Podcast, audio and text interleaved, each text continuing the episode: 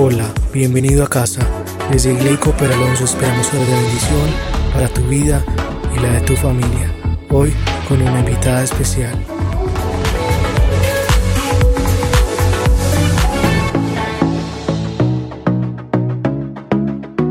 Es un gran privilegio para nosotros hoy acompañarles aquí.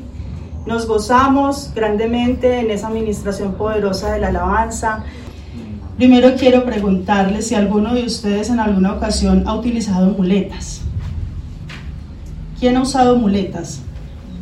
El hermano Joaquín Alberto, mi esposito. Hermano Joaquín Alberto, ¿es chévere usar muletas? No, incómodo. Amor, ¿es chévere usar muletas? Es bastante incómodo usar muletas. Bastante incómodo. Bueno, el título del mensaje se llama Sin ninguna muleta.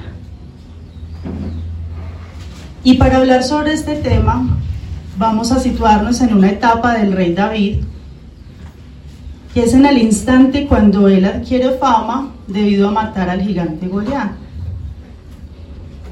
Resulta que desde entonces, desde que él hizo esa acción heroica, el rey Saúl se encendió en celos, en envidia y en ira contra David. ¿Por qué? Todos recordamos ese pasaje donde dice que las doncellas salían y danzaban y decían que Saúl mató a sus miles y David a sus diez miles, ¿cierto? Entonces eh, David empezó a tener mucha fama, mucha gracia delante del pueblo, empezaron a quererlo mucho y pues cómo no, si ese gigante los tenía azotados. Y él los libró de esa, de esa potestad que los estaba oprimiendo.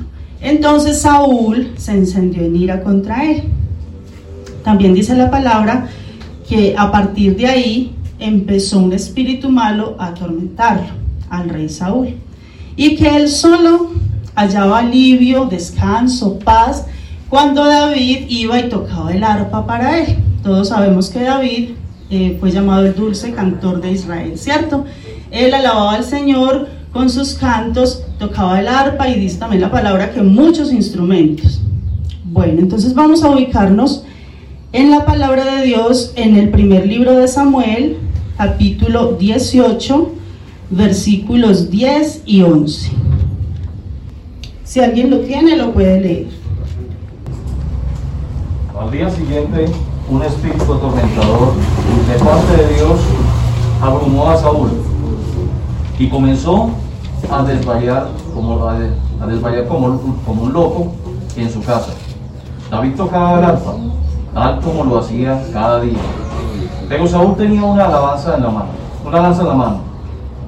Y de repente se la arrojó a David, tratando de clavarlo en la pared. Pero David lo esquivó dos veces.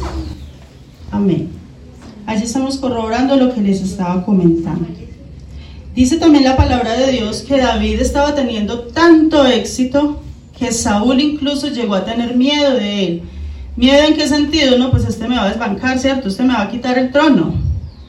Eso lo encontramos en primer libro de Samuel, capítulo 18, versos 14 y 15.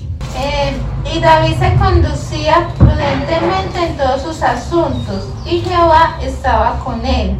Y viendo a Saúl que se portaba tan prudentemente, tenía temor de él. Amén. Entonces, por eso, desde ese momento el rey Saúl procuraba matar a David, ¿cierto? Dos veces dice la palabra de Dios que él fue a su presencia a tocar el arpa y él intentó clavarlo con su espada contra la pared con su lanza. Bueno, entonces, ¿qué pasaba? David no había hecho nada malo. David se conducía, como dice ahí la palabra, rectamente. David era un ejemplo de responsabilidad, un ejemplo de humildad. Pero en este momento todo le estaba empezando a salir muy mal. Entonces, ¿qué pasaba? Simplemente que David estaba empezando, Dios estaba empezando a formar a David como un siervo que solo dependiera y se apoyara en Dios. Por eso todas las cosas le empezaron a salir de esa manera. Entonces por eso Dios empezó a quitarle una a una todas sus muletas. ¿sí? Nosotros sabemos que las muletas son esas, esos artefactos metálicos que nos ponemos aquí para apoyarnos cuando hay debilidad en las piernas. Pero también en nuestra vida espiritual, en nuestra vida cotidiana podemos tener muchas muletas. Entonces vamos a empezar a ver cómo Dios empezó a quitarle a David una a una esas muletas. En el primer libro de Samuel, capítulo 19, versículo 18 dice, volvió a haber guerra y David fue y combatió contra los filisteos. Él les ocasionó una gran derrota y huyeron delante de él. Es evidente que David ahora es un gran oficial del ejército de Saúl. Posiblemente comandaba un batallón o una división de hombres. Pero a raíz de las victorias, él gana más y más popularidad con la gente, ¿cierto? Pero también gana más y más el odio de Saúl. Al intentar matarlo por segunda vez, David escapa. Tiene que huir para salvar su vida. Y es así como David pierde su primera muleta. La primera muleta que David pierde es su buena posición. Él tenía un gran puestazo, ¿cierto?, en el ejército de Saúl. Pues ahora nunca más va a volver a servir allá en ese ejército. Nunca más va a escuchar los cantos de las doncellas cuando lo aclamaban por sus victorias. Vemos entonces cómo pierde su primera muleta, recordemos, su buena posición. Ahora bien, recordemos que Saúl había prometido dar a su hija mayor como esposa al que matara al gigante Goliat. Y sabemos que fue David. Pero como a partir de ese momento David se convirtió como en objetivo militar de Saúl, él dijo, hmm, yo le prometí a mi hija, pero se enteró de un pequeño detalle, que su hija Mical, la otra hija de Saúl, estaba enamorada de David. Entonces dijo, le voy a dar a Mical, pero la voy a usar para que los filisteos lo maten. Es decir, él había prometido darle una de sus hijas, pues que la mayor dice algunas versiones, a Merab, como, como esposa que matara al gigante, pero ya cuando él mató al gigante, ya esa no era solo esa la condición, ya le dijo, ah, sí, usted es muy valiente, pero entonces vaya y mate a 100 filisteos más y me trae los prepucios. Y entonces así yo le voy a dar a mi hija, así usted me va a demostrar que usted es muy valiente. Y él creía, pues tenía la esperanza de que los filisteos iban a matar a David, que así se iba a librar de él. Pues no, David volvió y salió triunfante, trajo lo que él le pidió y entonces le tocó darle a la hija por esposa. Dice la palabra del Señor que él se fue, se fue para su casa con su esposa, pero Saúl no, quedó contento, entonces quedó más ardido. ¿Qué hizo? Mandó tropas a la casa de David dijo, me lo capturan, bueno, que lo maten. Él quería deshacerse de, de David. Pero resulta que como Mical estaba enamorada de él. Mical se dio cuenta. Entonces dice el Señor en su palabra en primera de Samuel 19, 11 y 12. Saúl envió luego mensajeros a casa de David para que lo vigilasen y lo matasen a la mañana. Mas Mical, su mujer, avisó a David diciendo, si no salvas tu vida esta noche, mañana serás muerto. Y descolgó Mical a David por una ventana, y él se fue y huyó y escapó. Entonces vemos que está la segunda ocasión en la que David tiene que huir y dejar algo que amaba. Esta es la manera como Dios le quitó a David su segunda muleta. La segunda muleta en la que David pensaba apoyarse era su esposa, ¿cierto? Ahora era yerno del rey. Tenía mejor dicho, otro puestazo. Pues ahí le tocó también dejarlo, le tocó dejar a la mujer que amaba. Dice la palabra que ellos nunca más volvieron a vivir en armonía.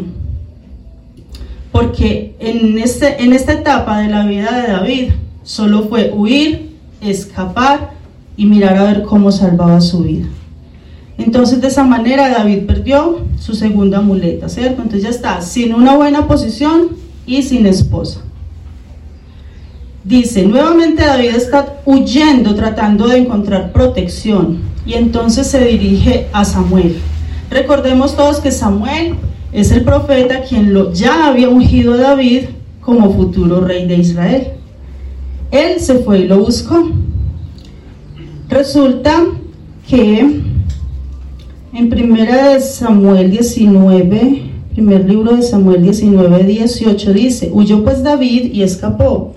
Y vino a Samuel en Ramá y le dijo todo lo que Saúl había hecho con él. Y él, y Samuel se fueron y moraron en Nayot. Se fueron a una ciudad llamada Nayot, que según excavaciones arqueológicas era como una especie de laberinto. Entonces ellos por eso creyeron, o sea, era como un condominio de casas y estaban interconectadas y por lo tanto ellos creyeron, no, pues allá no nos van a encontrar. Pues resulta que también allá el rey Saúl con su furia, con su ira, mandó tropas para que capturaran a David. Y eso, en, eso sucedió una cosa pues ahí toda loca que hasta Samuel, Saúl resultó profetizando, o sea, Samuel se quedó y le dijo a, David, huya, váyase usted. Y Samuel se quedó allá en Nayot, como guardándole la espalda, ¿cierto? Nuevamente, David se pone en marcha de ese lugar y de esa manera pierde su tercera muleta. Aquí perdió la compañía y el consejo de Samuel. Él quería apoyarse en Samuel como ese líder espiritual, como ese profeta, como el que le iba a dar ese sabio consejo. Pero el Señor dijo, no, tampoco es ahí. Y nuevamente le tocó a David salir huyendo por los montes, buscando dónde refugiarse. Dice que siguiendo su camino, buscando ayuda y protección, se encuentra con su amigo Jonatán. Recordamos que también él es hijo del rey Saúl y que ellos dos habían hecho una muy bonita amistad. Pensó que podría apoyarse en él. El joven, que antes era un guerrero tranquilo y confiado, estaba sintiendo realmente la presión. David ya se estaba empezando a descontrolar, David ya se estaba empezando a sentir tan asediado que estaba empezando a perder el control. Ambos amigos se hicieron promesas de amistad, lealtad y misericordia. ¿Por qué? Porque David le cuenta, mire, es que su papá me quiere matar. Y Jonathan le dice, no, pero ¿cómo se le ocurre si mi papá cómo lo quiere? Mire que usted es el único que lo calma cuando, cuando le da esa chiflera, cuando oye voces, cuando se siente tan mal. Usted es el único que lo calma, ¿no? Mi papá cómo lo quiere, papá lo quiere usted como un hijo. Que su papá me quiere matar, que me intentó clavar en la pared, que vea que cuando me casé mandó hombres a que me mataran mire, yo no he hecho sino huir de, la presencia de su papá porque él me quiere matar. Y Jonathan no le creía. Bueno, ellos urdieron ahí toda una trama, ¿cierto? Para, para Jonathan darse cuenta por sí mismo si eso era verdad. Logró constatar que era cierto, que Saúl quería matarlo y se lo comunicó. Por eso ellos se hicieron esas promesas de, de que siempre David iba a tener misericordia de la familia de él, porque el muchacho ya sabía que él había sido ungido como futuro rey de Israel. Bueno, todo ese relato se encuentra en el capítulo 20 del primer libro de Samuel. Todo ese capítulo 20 habla sobre esa amistad, sobre, esa, sobre eso que ellos hicieron para, para darse cuenta de que Saúl lo quería matar. Y esta es la cuarta muleta que pierde David.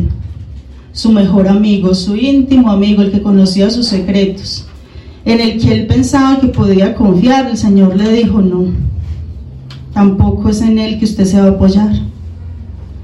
Ya David estaba muy, muy mm, debilitado, por decirlo de algún modo, ¿cierto? Ya él como que no sabía a dónde coger, como decimos nosotros.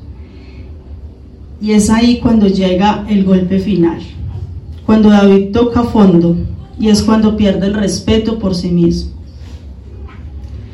Esa era su última muleta, respetarse a sí mismo. En efecto, ese es el punto más bajo al que puede llegar una persona en su vida. Primer libro de Samuel 21:10 dice, aquel día David se levantó y huyó de la presencia de Saúl y se fue a Aquis, rey de Gad. Imagínense ustedes, se fue a la tierra de Gad, nada más y nada menos que al cuartel central de los filisteos, a la capital, al despacho presidencial, donde el rey Aquis, o sea, ¿qué estaba pensando David? ¿Cómo estaba ya descontrolado que pensó que iba a encontrar refugio, pensó que iba a encontrar protección, pensó que iba a encontrar alivio en el cuartel del enemigo. A ellos, a los que él les había matado su gran campeón, su gran paladín, mejor dicho, el más, el gigante Goliat, se fue es que para allá el David. Imagínense cómo estaba ya de, de chifladito. sí, ya estaba, ya no pensaba bien.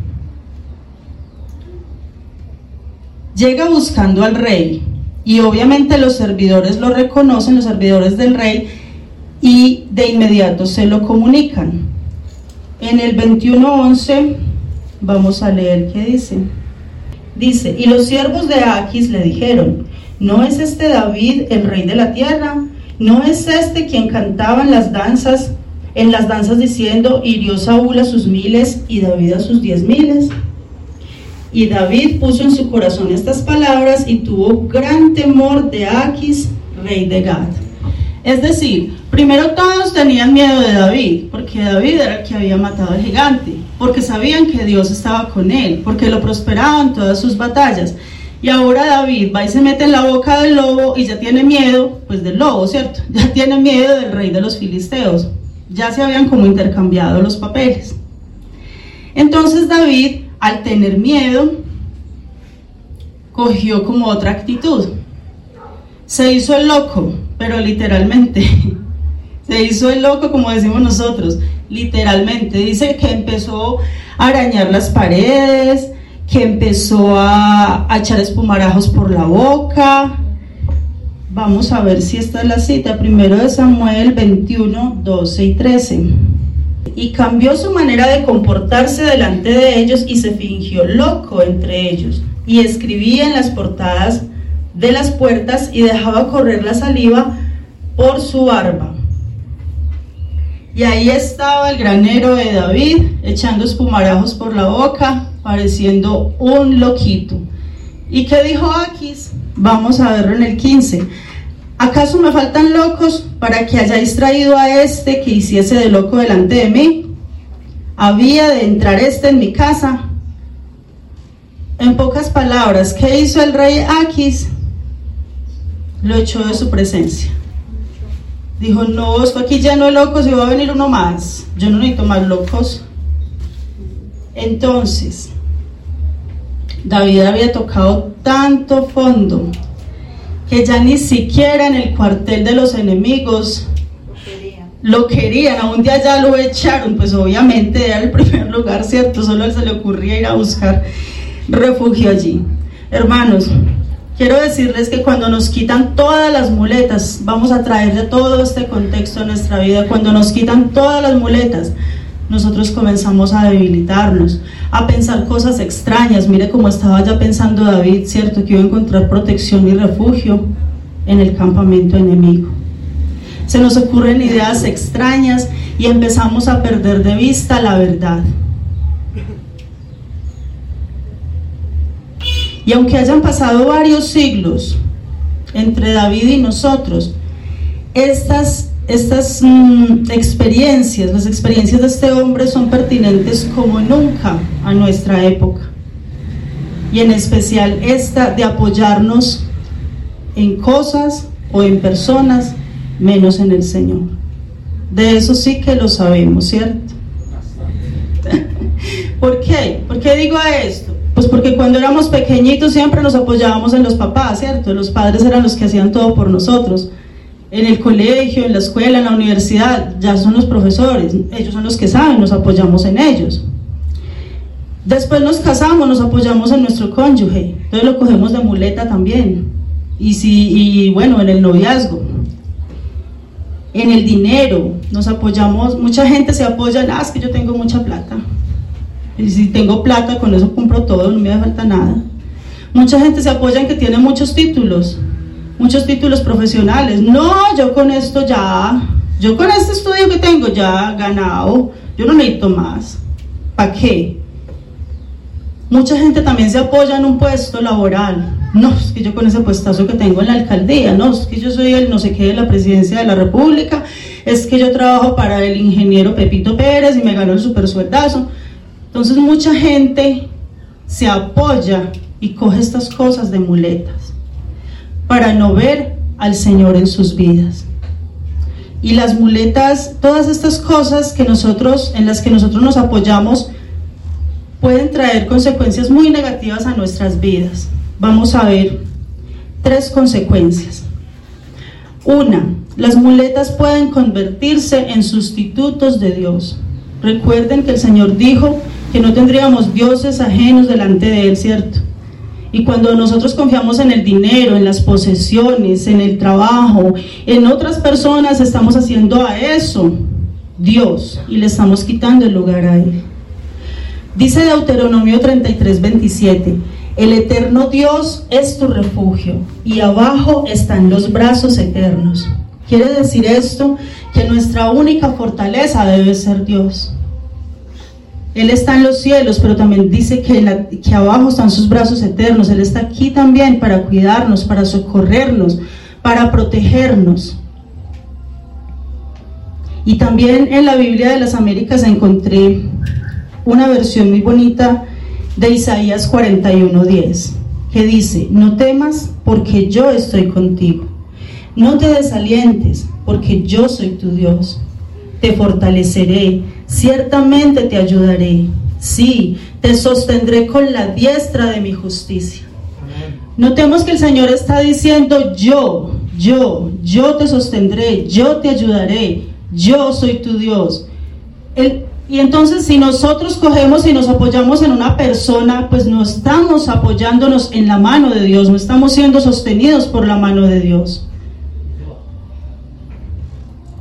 Si nos apoyamos en las cosas, estamos haciendo lo mismo. Le estamos diciendo a Dios, no, no te necesito. Con mi dinero tengo, con mi cónyuge tengo, con mis hijos tengo, con mi trabajo tengo. La segunda consecuencia negativa que puede traer el apoyarnos en muletas es que mantienen nuestro enfoque horizontal y no vertical. ¿Qué quiere decir esto?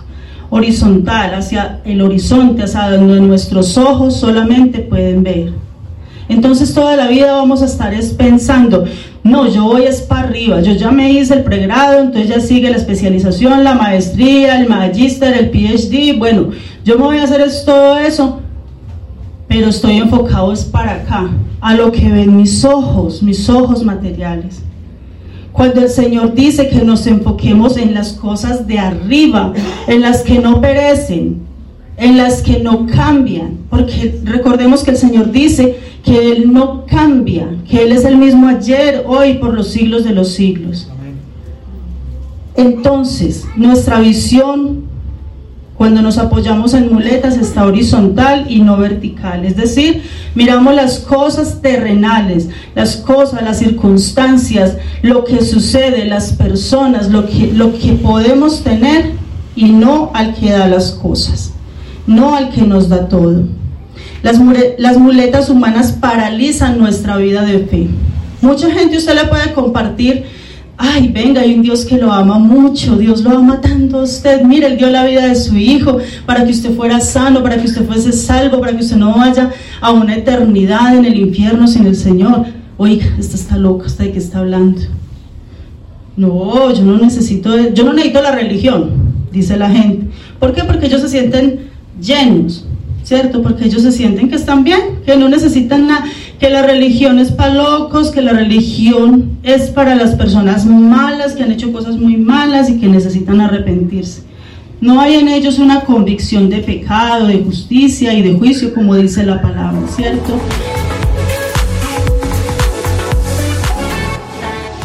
Muchas gracias por habernos acompañado en este día. Que Dios te bendiga y te guarde. Recuerda suscribirte y activar las notificaciones aquí en nuestro canal YouTube Igley Cooper Alonso.